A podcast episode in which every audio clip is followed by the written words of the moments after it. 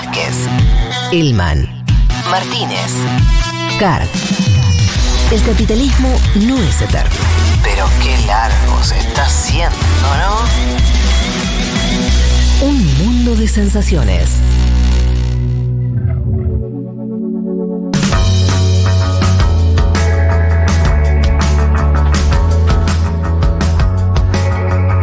Como les dijimos al inicio del programa, íbamos a estar conversando con el amigo Fernando Duclos, alias Periodistán, quien se encuentra en la India. Fer, ¿cómo estás? ¿Cómo anda, Fede? ¿Todo bien? Un abrazo para todos y todas por ahí. Eh, espectacular. Bueno, tenemos un poquito de delay, así que nos vamos a tener que, que que esperar, pero así es un segundito nomás, creo que vamos a poder conversar bien. Em, les contamos entonces a, todos los oyentes, los que no lo sepan, todavía vos estás desde hace, desde febrero, estás en, la India em, y estás em, también, eh, bueno, en tus redes, como siempre, contando en tus hilos de qué va el viaje. También, quiero decirlo ahora, lo vamos a repetir después, eh, en, eh, produciendo audiovisuales, videos para el canal de YouTube de Futurock. Te encuentran ahí, si entran al canal de, de Futurock y, ponen periodistán en la India o la India, van a encontrar eh, los, eh, los videos que están buenísimos y donde se, se, muestra un poco el viaje que estás haciendo. Si no me equivoco, llevan tres videos que, que subimos. Y si tuvieras, nosotros conversamos mucho antes de que empezaras el viaje. Fuiste a un país que también es un continente, es una de las grandes potencias, decíamos también al inicio del programa, ahora también con la guerra de Ucrania volvió también a revalorizarse el lugar de la India del mundo, pero me interesa que nos cuentes con qué te encontraste, qué fue lo primero que, te impactó y... Bueno. Decime.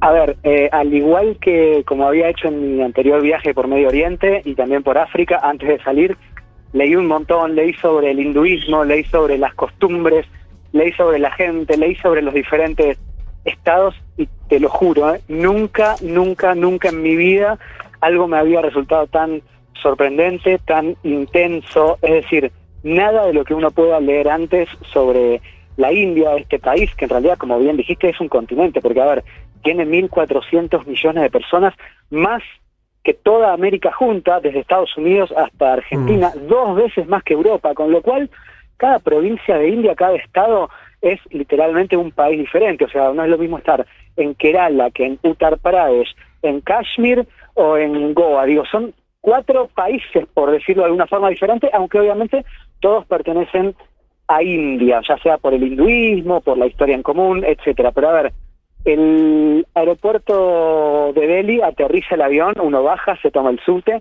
y ahí ya se encuentra con un golpazo total y absoluto de la intensidad de la India. A ver, es como mucha gente dice, es un país que además hubo días al menos en el primer mes. Después yo ya estoy un par de meses ya, uno se empieza a acostumbrar, empieza a ver los, eh, las cosas con otros ojos, la sorpresa inicial deja paso a unas sorpresas diferentes, tal vez más detalladas, no tanto el inicio, pero lo cierto es que el hecho de llegar a él, y creo que para cualquier persona en el mundo es uno de los golpes más intensos que puede recibir, pero no digo golpe en el sentido de algo particularmente malo, ¿no? Porque generalmente asociamos la palabra con eso, con algo que te lastima, sino un golpe en el sentido de decir, wow, no estaba preparado para esto, o sea, no estaba preparado para ver la enorme cantidad de gente que hay por todos lados, al punto de que a veces uno no puede respirar, digamos, de la gente que hay, de nuevo, 1.400 millones de personas. Es un país tremendamente rico, lo diría opulento incluso, a ver,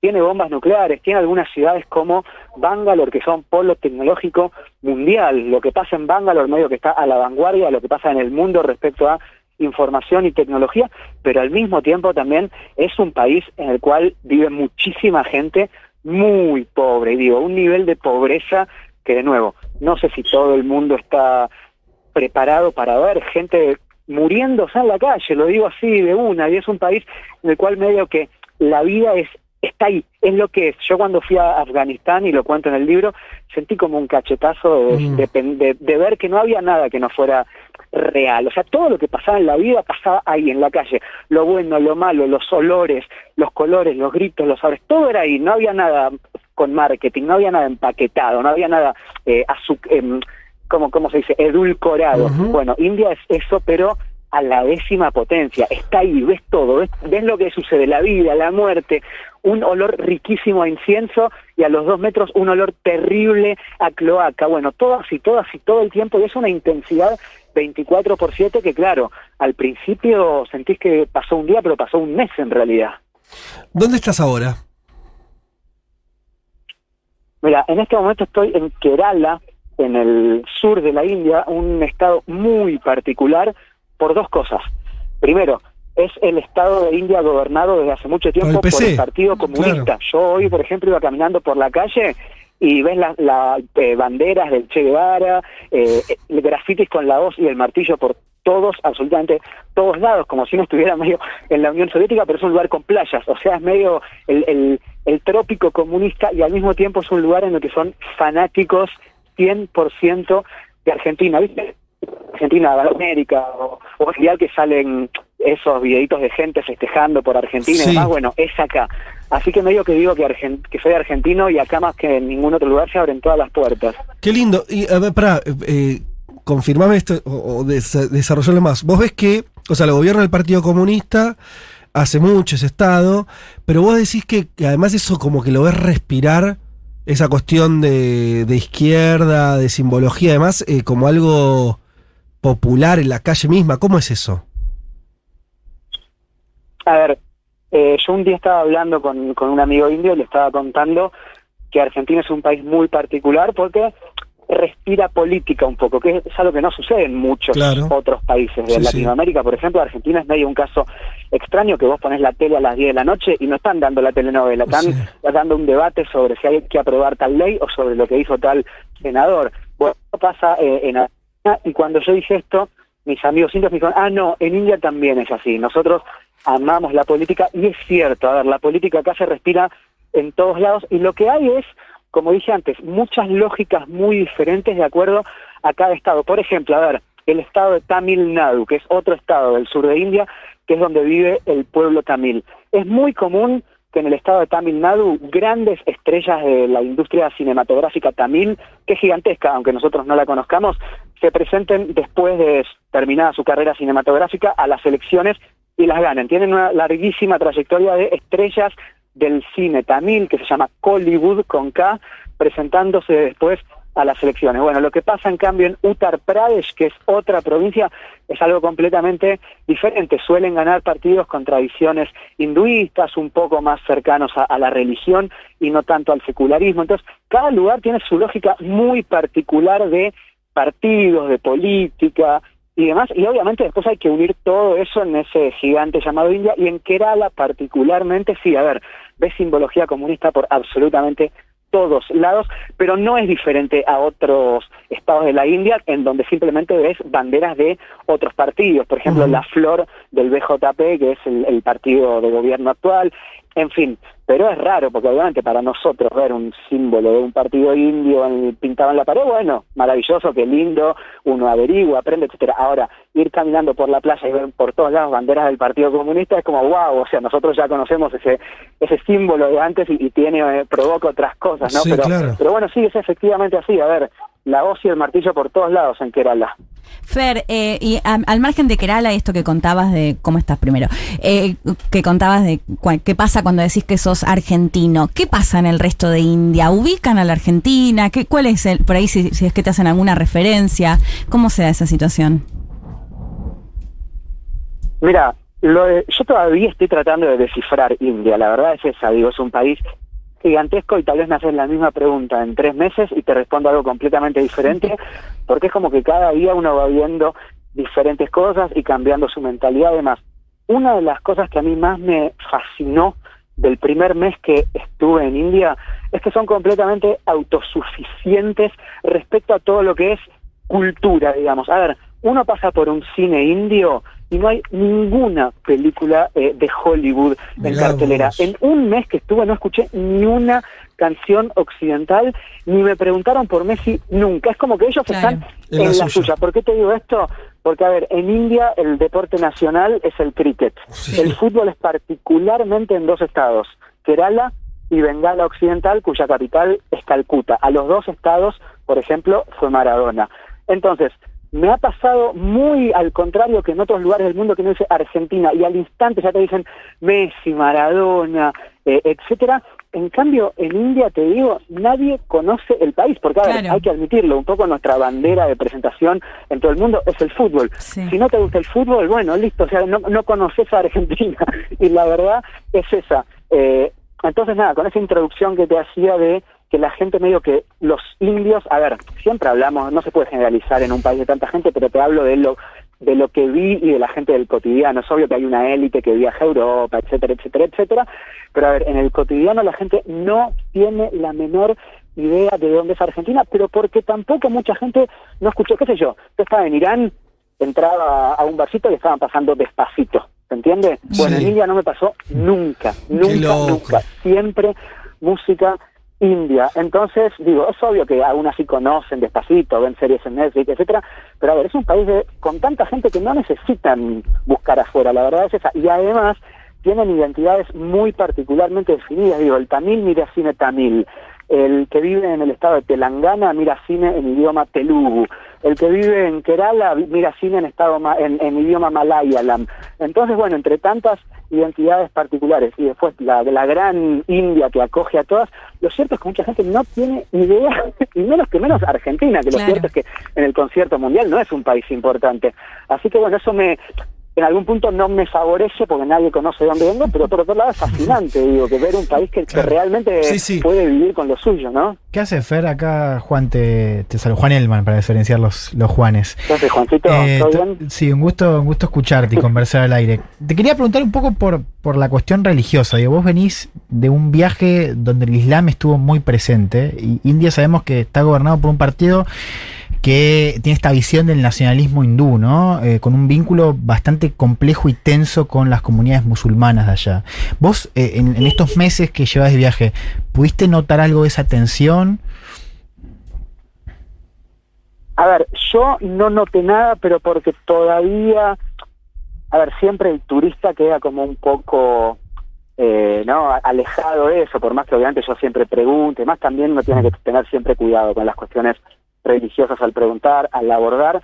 A la mayoría de gente que yo le pregunté, además, es gente que puede hablar inglés, con lo cual, bueno, tiene cierto nivel educativo, económico, universitario, etcétera, que hace que la cuestión eh, de las religiones y más que nada esta, podemos decir, esta rivalidad, si es que la palabra cupiese entre el hinduismo y, el islam, no lo entienden, no les gusta, les cae mal. Un amigo, por ejemplo, los primeros me- meses me decía, a ver, somos 1.400 millones de personas. Si vos ves cualquier calle de India, las casas están pegadas, pero digo, cuando digo pegadas no es que están cerquitas, están pegadas. Es imposible que no conozcas a personas de otras religiones, de otros credos. Pues no te queda otra que, que ser amigo, amiga. Es, es cierto que existe esta división y que está acentuada y más que nada particularmente también porque este año en India es año de elecciones.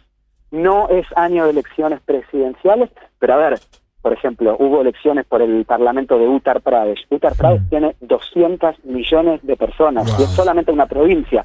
Entonces, bueno, es obvio que hay movilización, digamos. Entonces, mucha gente lo que dice es que estas esta suerte de disturbios que a veces se presentan comunales ¿no? y, Sí. e interreligiosos, eh, nada, a veces son se, se notan más en los años eleccionarios, como si quisieran decir entre líneas que están un poco preparados. Pero a ver, eh, es agarrar cualquier diario de India, cualquier día, por ejemplo, hay un montón de, diarios que tienen perfiles de Instagram, ¿no? Que, los hacen mucho más cómodos para nosotros para leerlos y ver las noticias. Por ejemplo, ayer fue el día de Hanuman. Hanuman es un dios hindú con forma de mono. Bueno, nada, la gente lo, adora, le deja ofrendas y demás. Y por ejemplo, yo acabo de ver un videito ahora antes de hablar con ustedes en el cual se ve una gran procesión hinduista de Hanuman y de repente hay un grupo de musulmanes subidos a una tarima y los musulmanes reparten flores a los hinduistas como siendo parte de la celebración, se abrazan, Ah, otro video que hacía mucho calor y también había había hindúes repartiéndole agua a los musulmanes que estaban haciendo el ramadán. Entonces, uno ve eso y es noticia. Lo cierto es que es noticia porque también ve otras noticias que son disturbios en tal pueblito, en tal lugar, cuando una procesión hinduista se cruzó con un musulmán que les hizo señas y no sé qué y demás. Entonces, es cierto que el tema de las religiones es un tema muy importante en India, pero de nuevo, depende mucho de cada estado, de cada lugar, del nivel socioeconómico de la persona, de dónde vive, de cuáles son sus expectativas. Pero de nuevo, a ver, si vos agarrás cualquier diario de India, de 10 noticias que veas, dos o tres van a ser de eh, no sé cuántas, cuatro o cinco van a ser sobre religión y generalmente van a ser sobre esto, sobre interacción entre hindúes y musulmanes.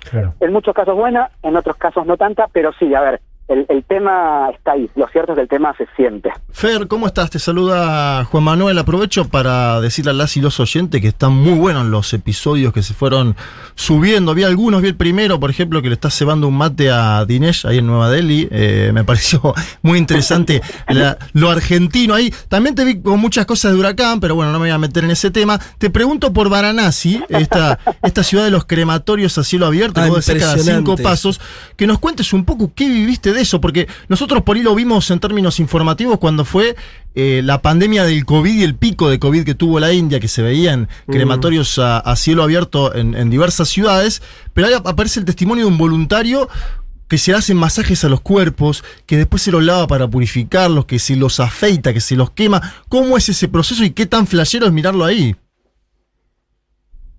Bueno, es, es absolutamente eh, surreal. La verdad, eh, es esa, desafía un poco todos los límites de lo que uno entiende por ciudad, por turismo, por lo que uno está preparado para ver y demás. A ver, poniendo un poco en contexto, Varanasi es una ciudad sagrada de la India, bañada por el Ganges, y mucha gente va a morir a Varanasi porque en la tradición, en la creencia hindú, se dice que si tu cuerpo, lo, si tus cenizas las tiran en el Ganges, eso te ayuda, digamos, no es definitivo, pero te da un plus en lo que es la liberación del ciclo eterno de reencarnaciones. Uno debería salir de ese ciclo eterno de reencarnarse cuando finalmente logra fundirse, digamos, en lo trascendental, en la eternidad. Por eso, por ejemplo, hay muchos ascetas en India, gente que vive con absolutamente nada, eh, por su propia cuenta, digamos, renunciando a todo,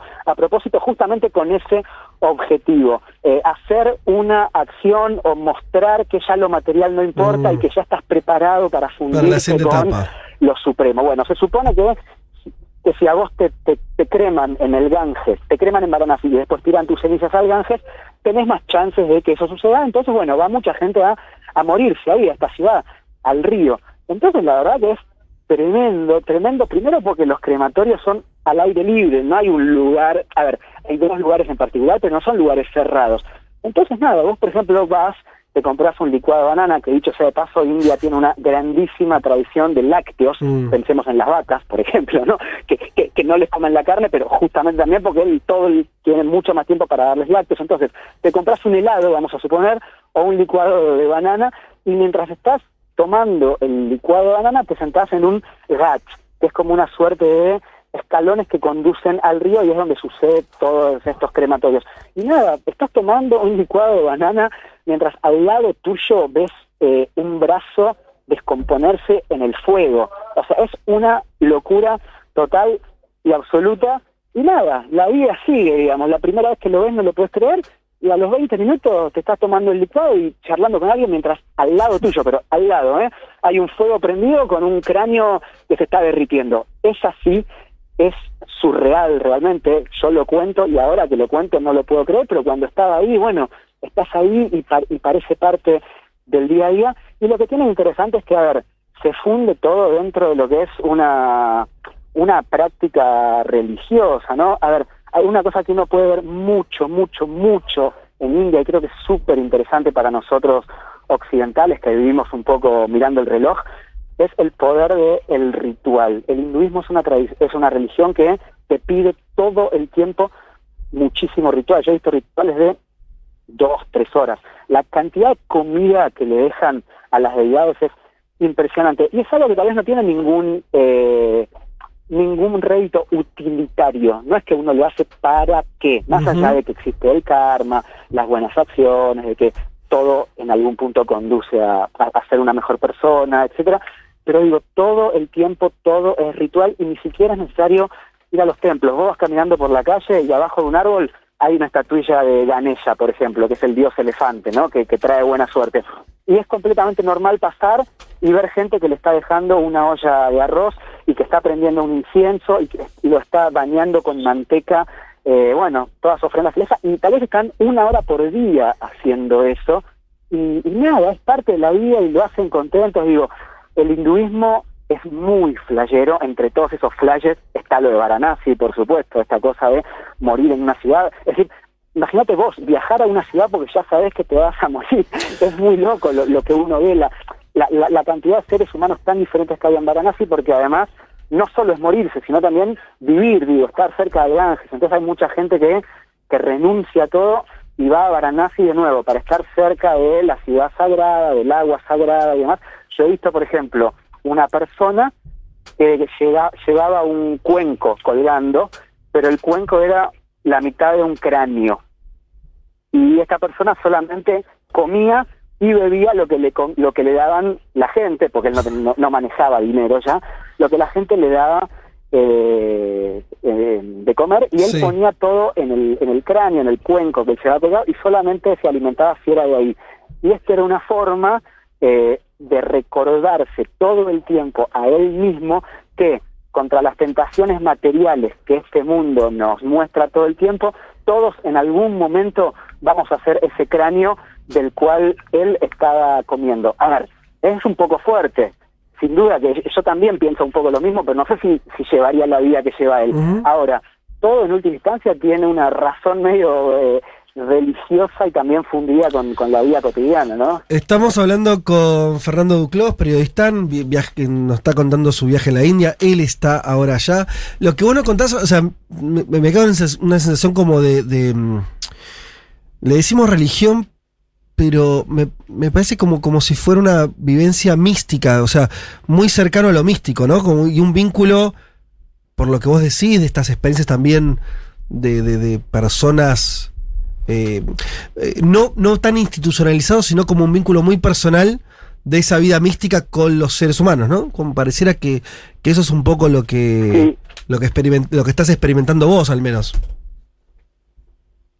Sí, sí, concuerdo que se establece un vínculo muy, muy, muy personal, muchas veces no mediado tanto por la institución. De hecho, no hay un papa hinduista. Claro. Por eso también a veces se provoca esta proliferación de gente con pergaminos bastante dudosos que dicen que son nuevas encarnaciones de etcétera, etcétera. No hay una institución centralizada, así como tampoco hay un solo hinduismo. De hecho, de nuevo, 1.400 millones de personas con miles de dioses. Hay gente para la cual, eh, por ejemplo, dentro del hinduismo hay dos, eh, dos grandes facciones diferentes, que son los shivaitas, para los cuales existen un montón de dioses, pero el principal es Shiva, y los Vaishnavitas, para los cuales existen un montón de dioses, pero el principal es Vishnu. Pero al mismo tiempo también hay un montón de gente, por ejemplo, que, mm, que adora a diosas mujeres, a Kali, a Durga, a Saraswati, a Parvati, y esa es una corriente completamente diferente del hinduismo que se relaciona, por ejemplo, con el Tantra.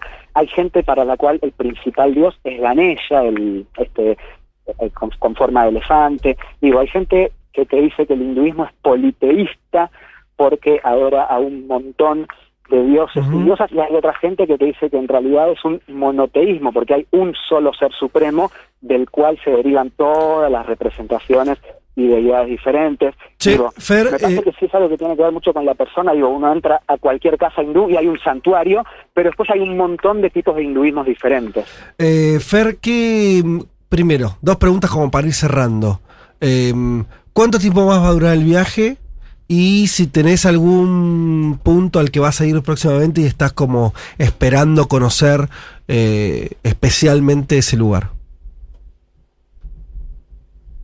Bueno, tengo, ya llevo dos meses y un poquito más, de los cuales un mes estuve en Sri Lanka también, que es otro mundo completamente diferente, budista, pero bueno, obviamente que es un país de 20 millones de personas, mucho más, más chico que la India, pero podemos hacer un día otra charla sobre Sri Lanka en particular. Y a ver, algún lugar al que estoy esperando para ir, bueno, me interesa, por ejemplo, ir a un lugar en Kerala, donde estoy ahora, que se llama Malapuram, que es una ciudad a la que no va nadie, no va ningún turista, pero según vi son directamente ya fanáticos de Argentina, o sea, murales de Messi pintados en todas las paredes, gente que sale con la bandera. De hecho, conocí un chico de Malapuram y me dijo, escúchame, llega al lugar, entra a un bar, decir que sos argentino y se acabó, o sea, ya está. Ah, bueno, hay un lugar que nos quieren ahí, fuerte. lugar, porque además es gente que que, que, que nunca vio a, a ningún argentino, la verdad es esa, lo Claro, por la tele. claro. Hoy me presenté con uno y me dijo, sos el primer argentino que conozco, Messi, Maradona, mucho Che Guevara también acá, porque estamos en un lugar eh, que gobierna el Partido Comunista, y, y me abrazó. Entonces, sí, a ver, me gustaría ir a ese lugar, y ese lugar después está muy cerca de Bombay. Yo no soy un gran fanático de las ciudades, y lo cierto es que las ciudades indias te abruman completamente, son gigantescas, no respirás nunca, pero a ver, Bombay es de las ciudades más pobladas e importantes del mundo y un par de días tengo que estar, así que bueno, esos son tal vez los próximos lugares así que me llaman la atención. Eh, Fer, vamos a hablar más seguido, hagamos eso, me parece que no, no, si no nos queda como conversaciones que, que deberían durar, no sé, una hora más, tenemos que estar hablando de, de tu viaje. Eh, eh, charlemos más, más seguido, po- podemos este, ir eh, siguiendo también tu recorrido un poco más de cerca y que nos cuentes alguna cosa también más en profundidad, está bueno. Me quedo con muchas preguntas, seguramente los chicos también. Eh, ahora son ya como las 10 de la noche, ya en la India, así que supongo que dentro de poco ya, ya te vas a, a ir a dormir.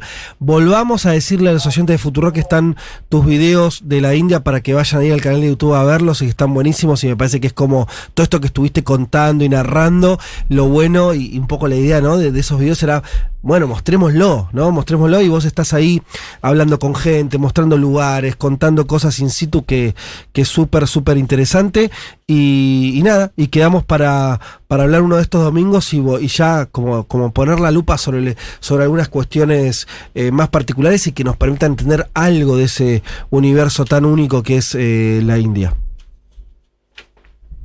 Sí, sí, a mí me encanta, eh, efectivamente son las 10 de la noche acá, así que el horario me viene perfecto porque ya estoy Claro. ya estoy cenado. Otro capítulo que vamos a hacer prontamente es la comida india, que Uf, es otro universo completamente paralelo. Eh, pero sí, a mí me encanta, me encanta. Hablemos más seguido. Además, los videitos quedan también para el futuro libro que va, que va a salir sobre sobre el viaje por Futurock, así que van a ser también material complementario, digo, un, un contenido ahí medio que entra por todos lados a, lo audiovisual. Así que bueno, nada, como siempre para mí un, un placer charlar ahí con, con todos ustedes y, y nada, además me viene bien hablar en español, que es algo que no hago hace mucho, y bueno, nada, les mando un gran abrazo. Dale, Fer, bueno, quedamos en contacto, entonces dentro de poco, por ahí lo hacemos ya, en sábado que viene o el otro, volvemos, volvemos a charlar y te mandamos un abrazo muy, muy grande y cuídate también, porque en estos viajes, me- por ya las cosas que estás contando, Sí, eh, con la comida también. me parece que ya se acostumbró Sí. después de dos meses, ya sé que estuvo, La comida o es sea, lo principal. no lo voy a decir al aire, Fer, pero hemos conversado sobre esos asuntos Sí, en- sí. cuando habías llegado, tuviste tus momentos también. Sí, sí, sí, sí, sí, hay que, recién uno me decía, hoy, por ejemplo, donde estoy hay un cumpleaños hoy, Ajá. y recién estaban tomando vodka con un chile verde directamente metido adentro del vaso. Ah, O sea, para, a, a mi edad ya el vodka me parece No, fuerte. claro. Imagínate con, con un pimiento, aparte un pimiento metido, y es que bueno, no, señor, no se puede. No, tiene que haber un nada, periodo de adaptación estomacal. Despejanos esto porque lo conversamos antes, pero sin saber. Eh, ¿La dieta siempre es vegetariana o no comen carne de vaca, pero comen pollo, por ejemplo? Bueno, ese es otro gran tema político. Con cada pregunta se abren un montón Uh. de universos. De hecho, muchos de los problemas últimamente que hubo entre diferentes facciones de la sociedad es gente que, aún siendo hinduista, comía carne, no de vaca, pero Mm. carne, por ejemplo, de pollo. De pollo es la principal carne que se come en Sí. festividades religiosas. Y no, Ah. y mucha gente decía, no, no, no, no, en festividades religiosas el hinduismo dice que hay que ser directamente vegetariano. Bueno, y ahí estaba la interpretación. Pensemos también, por ejemplo, lo que pasa en un país en el cual viven un 80% de, de, de hinduistas, que son un montón, pero también un 15% de musulmanes, y son como 150 millones, y los musulmanes sí Comen comen carne, claro. vaca, digamos, ¿no? Claro. Y, y matan la vaca para, para comerla, en un país en el cual la vaca es sagrada, digo, la comida es un grandísimo tema político en India, ya sea por lo vegetariano, no vegetariano, y obviamente después el tema de las vacas. Digo, el tema de las vacas despertó grandísimos movimientos nacionalistas, por ejemplo, en Bengala, contra el, contra el dominio inglés. Bueno, hay, hay un gran tema político ahí, súper interesante, que creo que en, ningún otro país del mundo la, lo político y la comida está tan relacionado, pero sí, a ver, es un país en el cual hay un grandísimo porcentaje de vegetarianos. En cualquier restaurante que hay, el 95% de la comida es vegetariana, pero yo, por ejemplo, hoy comí un arroz biryani que tenía un poquito de, de pollo. Es decir, encontrás carne, carne, obviamente no de vaca, pero de pollo, de pescado, por ejemplo, en los lugares cerca del mar, pero sí hay. Bueno, eh, ahí quedó entonces la puerta abierta a otro tema para conversar largo y tendido sobre, sobre la comida en la India. Fer, te mandamos un abrazo enorme acá desde Buenos Aires y eso, ya será la, primera de una, de una, serie de conversaciones más eh, asiduas que vamos a tener. Pasala bien, seguí recorriendo, seguir filmando, seguir mandando los videos, que acá eh, estamos deseosos de, enterarnos de, esa parte del mundo tan enorme, de la que conocemos tan poco, eh, así que está, está buenísimo que estés ahí. Te mandamos un abrazo grande. Beso grande, Fer. Un abrazo grande para todos ustedes. Chau, chau.